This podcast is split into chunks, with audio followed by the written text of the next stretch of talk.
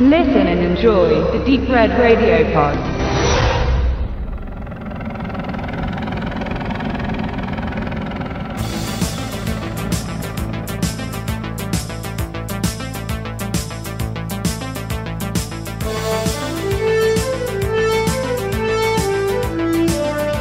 ausgerüstet mit 14 verschiedenen äußerst wirksamen Waffensystemen und schneller als der Schall. Mit diesen Attributen soll ein futuristisch anmutender Helikopter die amerikanischen Streitkräfte unterstützen. Das Projekt heißt Airwolf, nicht zu verwechseln mit den leistungsschwachen Händetrocknern auf öffentlichen Toiletten. Für die fleißigen Fernsehzuschauer der 80er und 90er Jahre wird diese Verwechslungsgefahr ausgeschlossen sein. Gehörte die Actionserie Airwolf neben Knight Rider, dem A-Team oder MacGyver zu den beliebtesten Terminen vor dem heimischen Bildschirm. Von 1984 bis 1987 brachte es die Hightech-Flugmaschine auf vier Staffeln, wobei ein stetiger Qualitätsverlust an Inhalt und Material zu beklagen war. In der letzten Staffel war dann aus Kostengründen auch nicht mehr der bisherige Hauptdarsteller Jean-Michael Vincent als Stringfellow Huckleberry Hawk im Cockpit zu sehen, da er der extra für die Produktion umgebaute Bell 222 Hubschrauber auch nicht mehr optimal funktioniert funktionierte, griff man auf Footage-Material vom bisherigen Geschehen der vergangenen Seasons zurück. Doch vor dem traurigen Ende gab es einen erfolgreichen Anfang.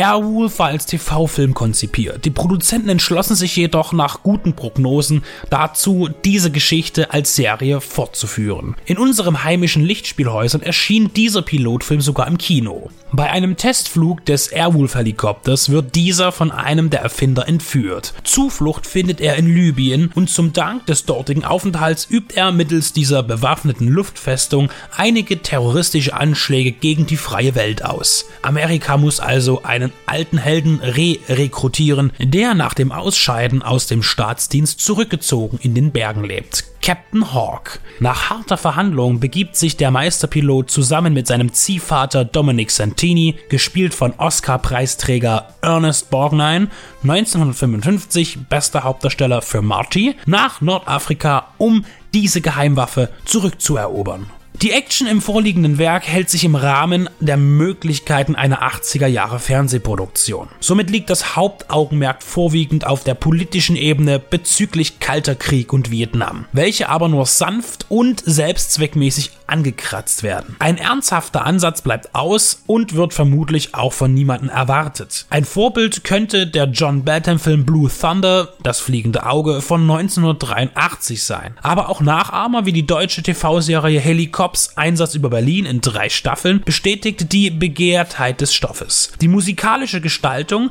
die gesamte Optik und die Dialoge gestalten sich nach bekannten Mustern der Entstehungszeit. Für Kenner der Serie und Fans bleibt die Frage, ob eine Home Entertainment Veröffentlichung für diesen einzelnen Film Sinn macht. Die erste Staffel inklusive des Pilotfilms ist seit langem auf DVD erhältlich und die Handlung ist ja identisch. Die Kinofassung bietet nur eine andere Schnittfassung. Als alleinstehender Actionfilm funktioniert Airwolf, der Kinofilm, nur bedingt, betrachtet man die Großproduktionen jeder Epoche. Seinen Charme versprüht der stromlinienförmige Flugkörper dennoch und gelegentlich darf auch herzlich gelacht werden, teils bedingt aus unfreiwilliger Komik, teils begründet durch gute Pointen. Wenn sich ein Liebhaber findet, so kann ich versichern, dass sich Koch Media mit der letzten Veröffentlichung wie gewohnt Mühe bei der Präsentation gegeben hat. Zusätzlich zum englischen Originalton gibt es zwei deutsche Synchronfassungen, die deutsche TV-Version und die Kinoversion, welche unflätiger ausfällt. Die zusätzlichen Szenen werden vermutlich in der normalen Serienfassung auf DVD enthalten sein und eine Bildergalerie verspricht die Abbildungen seltener Werbematerial Materialien. Somit ist der Spielfilmauftritt von Airwolf nur den hartgesottenen Sammlern zu empfehlen.